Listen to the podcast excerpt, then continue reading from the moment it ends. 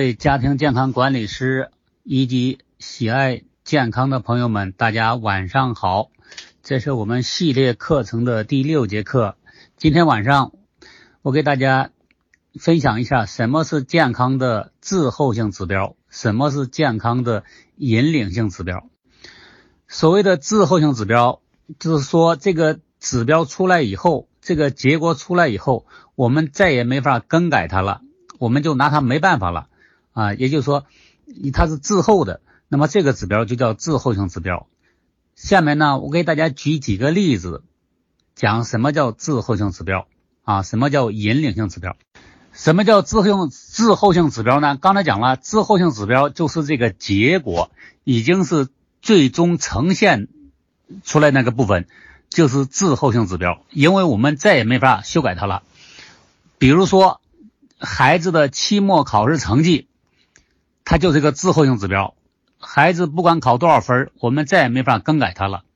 还有，现在很多人都特别在意自己的体重，不管你的体重是超标、正常还是偏瘦，这个体重也是个滞后性指标。再比如说，很多企业都有它的这个呃年底它的经营呃。呃，决算啊，比如说这个这个季度营业额多少啊，利润多少，或者这个这一年呃营业额多少，收入多少，支出多少，这些指标都是滞后性指标。因为一旦这个指标出来之后，我们没有任何人可以更改它。那么，如果明白滞后性指标这个概念之后，我们再来看一下我们健康的滞后性指标有哪些。我知道大家现在呃。对自己的健康的把握，绝大部分都来源于这个医院的检查报告啊，也有很多人呢每年都做体检。那么，不管我们是到医院看病还是做体检，大家可以判断一下，我们检查出来那个指标，不管你的血糖多少，不管你的血压多少啊，或者你的血红蛋白，或者你的血氧饱和度，这些所有的检查出来的指标都叫滞后性指标。包括上节课我们讲的肿瘤，不管医院，不管哪家医院，哪个医生用什么仪器检查，查出来身体哪个部位，不管这个肿瘤长多大，这都叫滞后性指标。也就是说，滞后性指标都是已经变成客观事实那个东西，谁也没法更改的，这个都叫滞后性指标。前面举了几个例子。啊，实际上我们绝大部分人都是对表现出来的滞后性指标不满意，都特别想改变滞后性指标。比如说，做孩子、做家长、做学生的，都希望自己的期末考试成绩或者期中考试成绩能够考好。啊，比如说，呃，高血糖的患者，比如说我们昨天讲的糖尿病患者，特别希望自己的血糖指标正常。啊，高血压的患者希望血压正常。啊，包括这个肿瘤患者希望肿瘤消失，也就是说，我们很多人都希望我们的滞后性指标能够更漂亮啊，更更正常啊，更好看，这个都没有问题。所有的人都希望自己的滞后性指标是好的啊，是好看的，是满意的。关键是我们要做什么才能让我们的滞后性指标得到改善？我举个例子，比如说，很多人对自己的体重不满意。假如说这个人体重超标，他特别想把他的体重降下来，降到正常范围内。那么，如果这个人什么事情都不干，他每天早上起来就在体重计上称一称，天天称，哪怕每天称十次，每天称一百次，大家可以想一想，他的体重会不会发生变化？也就是说，如果我们要改善我们的滞后性指标，那么我们就不能把眼睛只盯着滞后性指标，只盯着滞后滞后性指标，我们的滞后性指标不会发生任何变化。如果要发生变化的话，也只是更恶化了而已。讲到这儿呢，我再给大家举一个比较常见的例子，就是有些人体检的时候，比如说他发现甲状腺的结节。或者发现乳腺的结节，那么这个结节的性质呢，一般在这个阶段是分不清的，我们很少能分清楚它是良性的或者是恶性的。那么在这种情况下呢，很多人都会听到医生的建议。医生的建议一般什么建议呢？说观察吧，啊，每半呃每这个三个月或者每半年来复查一次。大家可也可以再想象，当一个人不管你发现的结节多大，不管发现在呃发现的这个结节长在身体哪个部位，那么这个结节呢就是一个滞后性指标，而这个指标呢是我们不想要的，我们希望这个结节消失，但是我们干了什么呢？我们听了医生的话，每三个月去复查一次，每六个月去复查一次。大家想一想，如果我们只是不停的复查，不要说三个月、半年复查一次，就是天天复查，这个结节，也就是说这个滞后性指标会不会发生变化？这个滞后性指标当然不会发生变化，而且也不会发生任何变化。一个人身上如果发现一个结节，只是让定期检查的话，就像一个人对自己的体重不满意，你希望改变体重，但是你什么事情都不做。就像你天天去称体重是一模一样的原理，你再称体重，再称体重的频率再高，体重都不会发生变化。所以，如果我们对我们的滞后性指标不满意，这个滞后性指标不管它是什么，不管是孩子的考试成绩，还是我们的体重，还是我们化验单上、体检单上的报告的这个数值啊，或者是我们的年收入，不管是什么，只要是滞后性指标。我们不满意，我们必须把我们的精力放在引领性指标上，而不是只盯着滞后性指标。下面呢，我就来讲一下什么叫引领性指标。所谓的引领性指标，就是这个指标可以改善滞后性指标。也就是说，当我们把注意力、把重点放在做引领性指标的事情上，那么滞后性指标就一定会跟着发生变化。那么，引领性指标哪些是引领指标呢？我给大家举个例子，比如说，如果我们对体重这个滞后性指标不满意，那我们要做什么事情才可以改善这个体重这个指标呢？比如说，这个人控制自己的饮食，加强运动啊，加强运动，生活有规律啊，多吃粗粮，都可以改善体重这个滞后性指标。所以，凡是能够改善滞后性指标的指标。都叫引领性指标。那么引领性指标呢？它有两个非常显著的特点。第一个就是引领性指标是具有预测性的。还拿体重这个滞后性指标我们来讲，假如说一个人想改变体重，那么引领性指标有很多。那么凡是和体重有关系的，都可以叫成引领性指标。那么引领指标的第一个特点就是，我只要在引领性指标上努力了。那么滞后性指标一定会发生变化，因为引领性指标具有预测性。比如说，就拿体重来讲，如果我想改变体重的话，我只要少吃或者改变我的饮食习惯，改变我这饮食结构。比如说，我晚上少吃，或者我改变呃饮食呃这个习惯，以前都是吃的特别饱，现在我每顿饭吃个七八分饱。那么给他这样的饮食习惯改变过来之后，给他足够多的时间。你再去称体重这个滞后性指标，它是可以百分之百的发生变化的。所以引领性指标的一个最重要的特点是具有预测性，就讲到这个意思。那么，比如说孩子的学习成绩，假如说孩子期末考试成绩考得不满意，只考了六十分，那么孩子的考试成绩就是滞后性指标。我们希望这个孩子的考试成绩这个指标能改善，假如说改善到一百分，那我们就要分解。我们就要分析，那要我们要做什么事情可以改善孩子的学习成绩？那么你把这些要素分解出来之后啊，和而且这些要素和孩子的成绩具有相关性，而且可以预测的，那么这些指标都叫引领性指标。比如说，你让孩子保持健康，不要因为生病经常请假，那么这个一定会改变孩子的这个学习成绩，这个就叫引领性指标。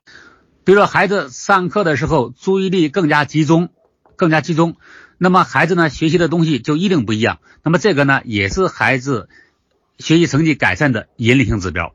所以引领指标不是一个，可能有 n 多个。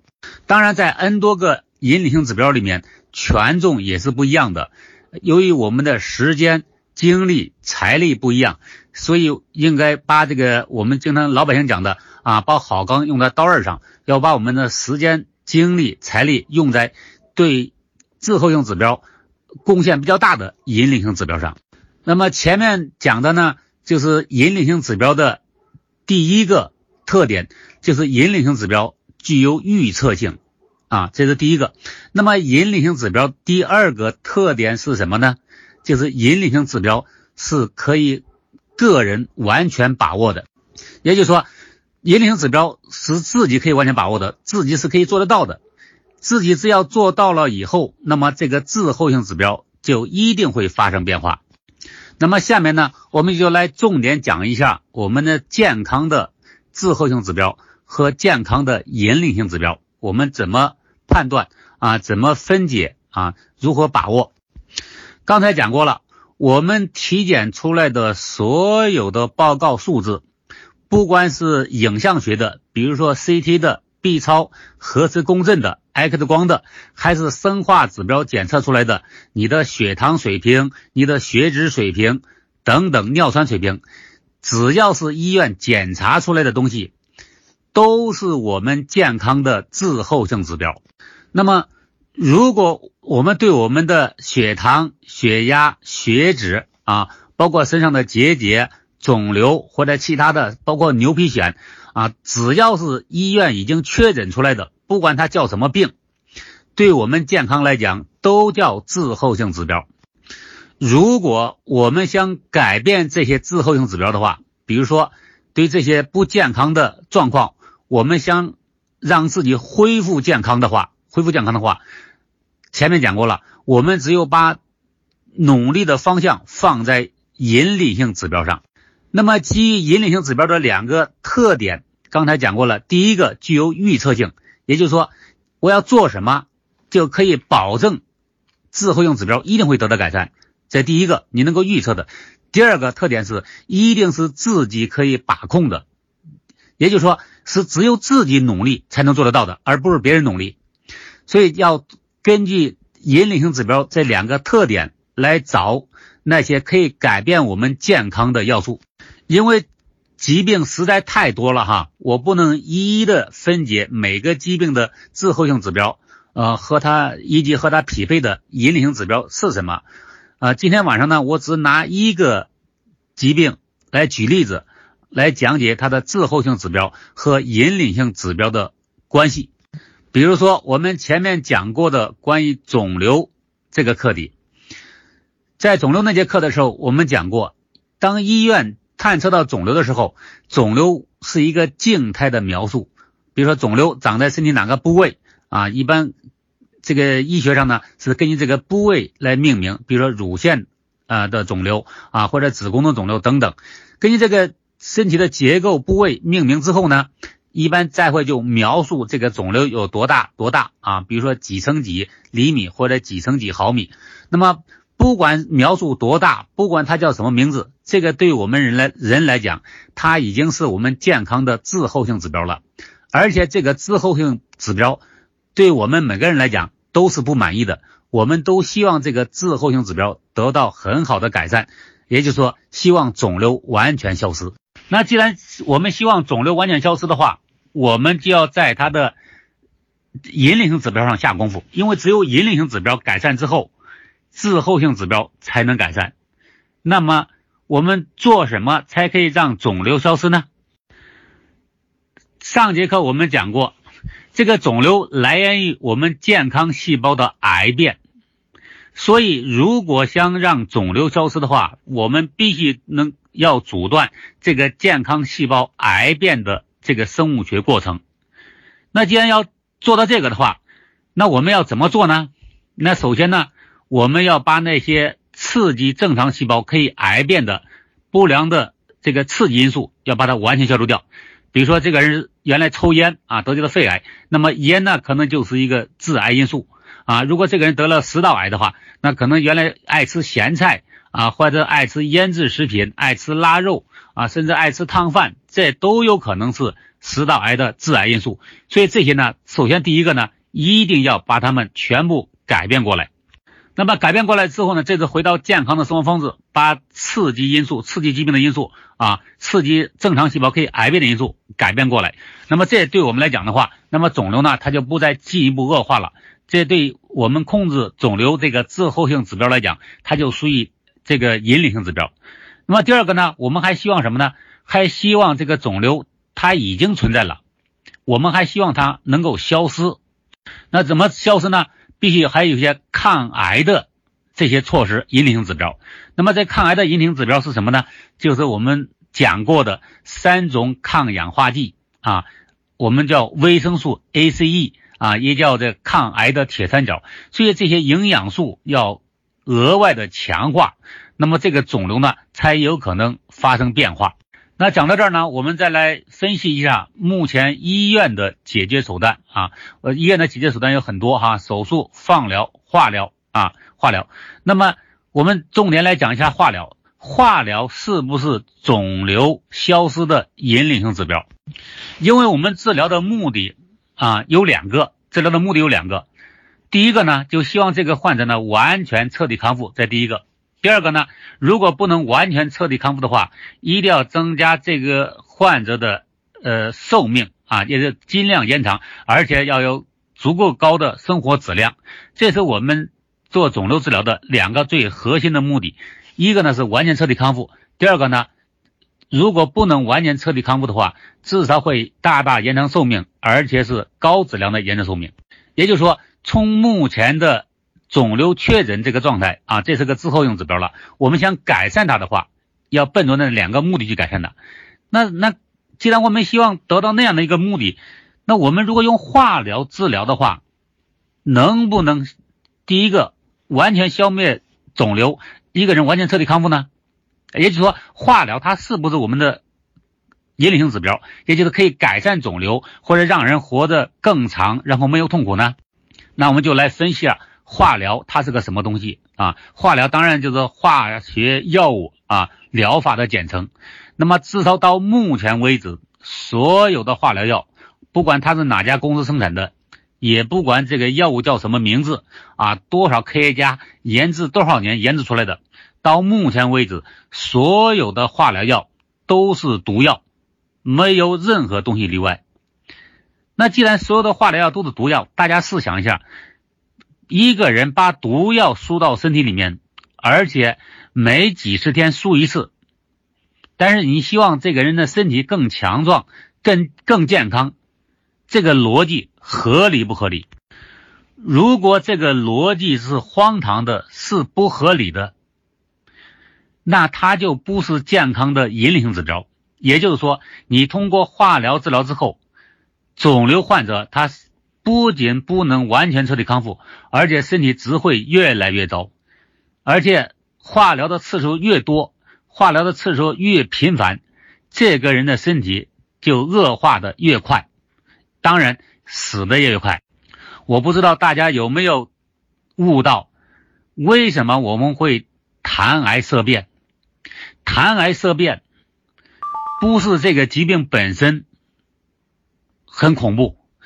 是因为很多人治疗的方案本身比疾病还要恐怖，所以一直到最后死的时候，根本就不知道这个患者是死于癌这个疾病，还是死于癌这个疾病的治疗。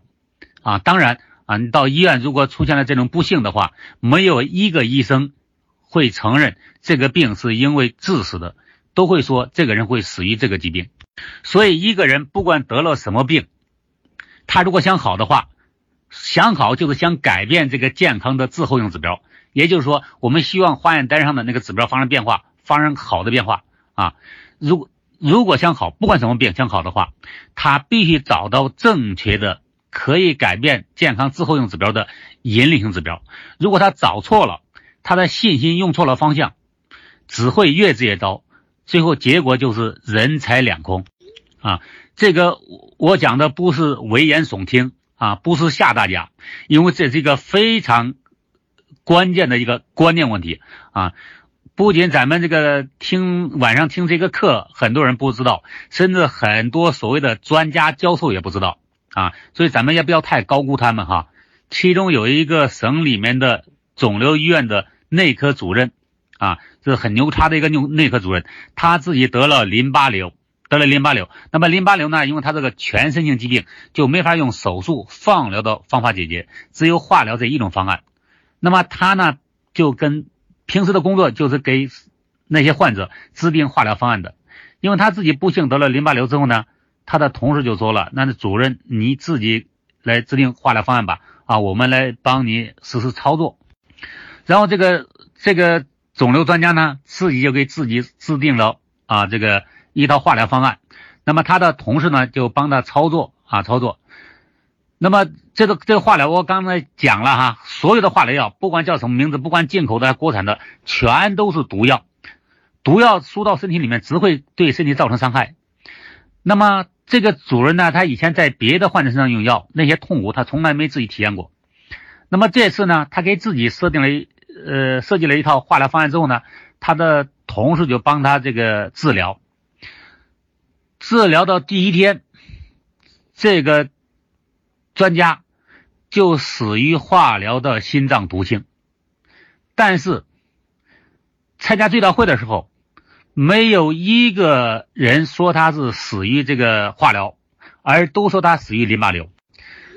大家想一想，这个专家本来想消灭淋巴瘤，想完全恢复健康，也就是说想把淋巴瘤这个滞后性指标消灭掉啊，想改善淋巴瘤这个自控指标。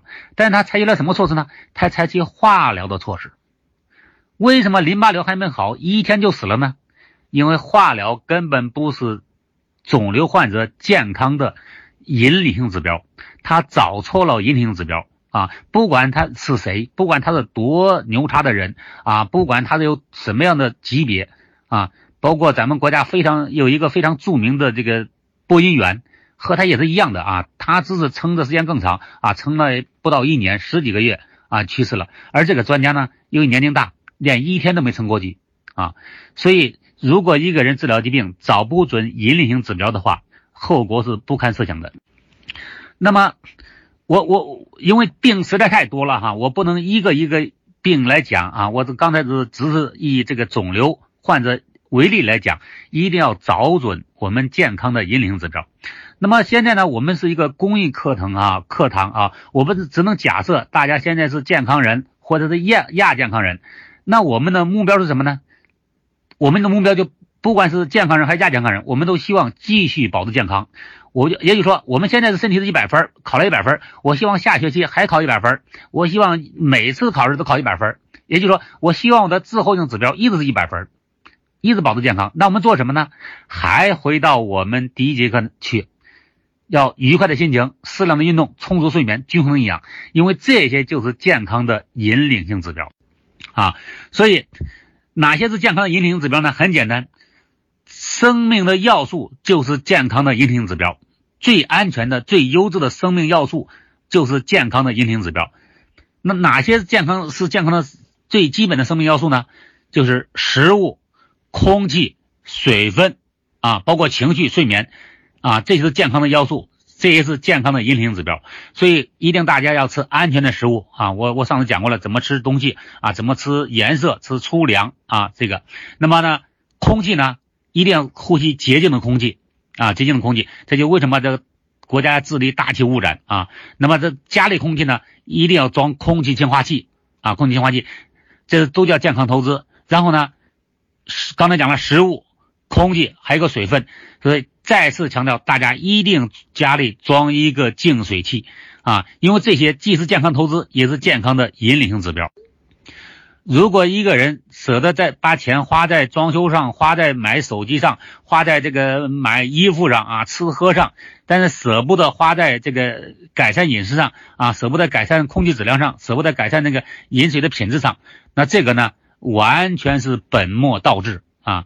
呃，当然，这次春节期间这个疫情爆发，我想可能给我们每一个人都已经上了一个生动的一个健康课啊，所以我希望，呃，今天晚上呢，我讲这两个基本概念：健康的引领性指标和健康的滞后性指标，大家一定要搞清楚哈啊！当然，这个概念呢是比较新啊，大家一时半会儿呢可能听的还比较懵啊，这都没关系啊。今天晚上我这节课呢，你还可以反复的听啊。啊，最后呢，我再给大家重复一下哈，健康的滞后性指标是什么？健康的滞后性指标就是我们的健康状况啊。你在医院体检也好，在医院看病也好，你做各种各样的检查，不管 B 超、CT、X 光、核磁共振啊，各种各样的造影，包括抽血检查啊、大小便的检查，检查出来的描述的那个结论部分，不管它是好还是坏，都是引领性指标。如果是坏的，如果是我们不满意的。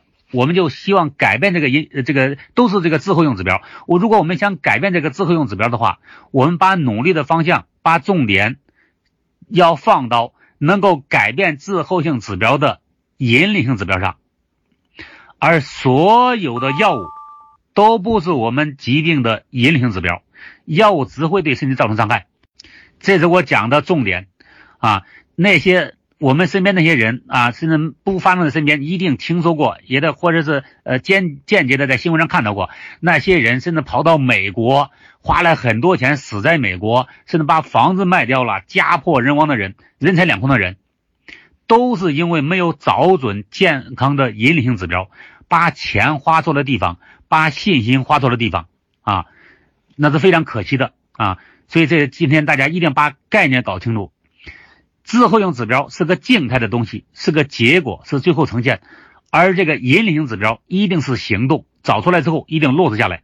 像刚才我讲的，你要想健康的话啊，你一定要吃好、喝好、呼吸好，因为食物、空气、水分，这是健康的最核心的要素，也是健康的最底层逻辑啊。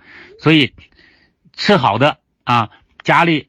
改善空气质量，买空气净化器啊，包括家里装净水器，这都是对健康的投资啊，当然也是健康的引领指标。把这些东西做到位了啊，不要熬夜，好好睡觉啊，这个保持愉快的心情，呃，不要给别人闹闹别扭，不要看啥都不顺眼啊，这个都是健康引领指标。把这些东西做到位之后，我们健康基本上没什么大问题了啊，就会八九不离十了。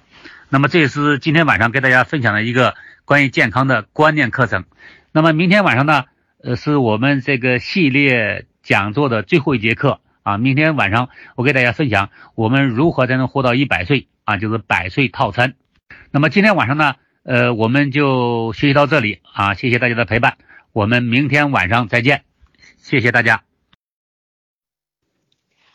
第十一期家庭健康管理自然疗法专题的学员朋友们，大家晚上好，七点半了，我们今晚的课。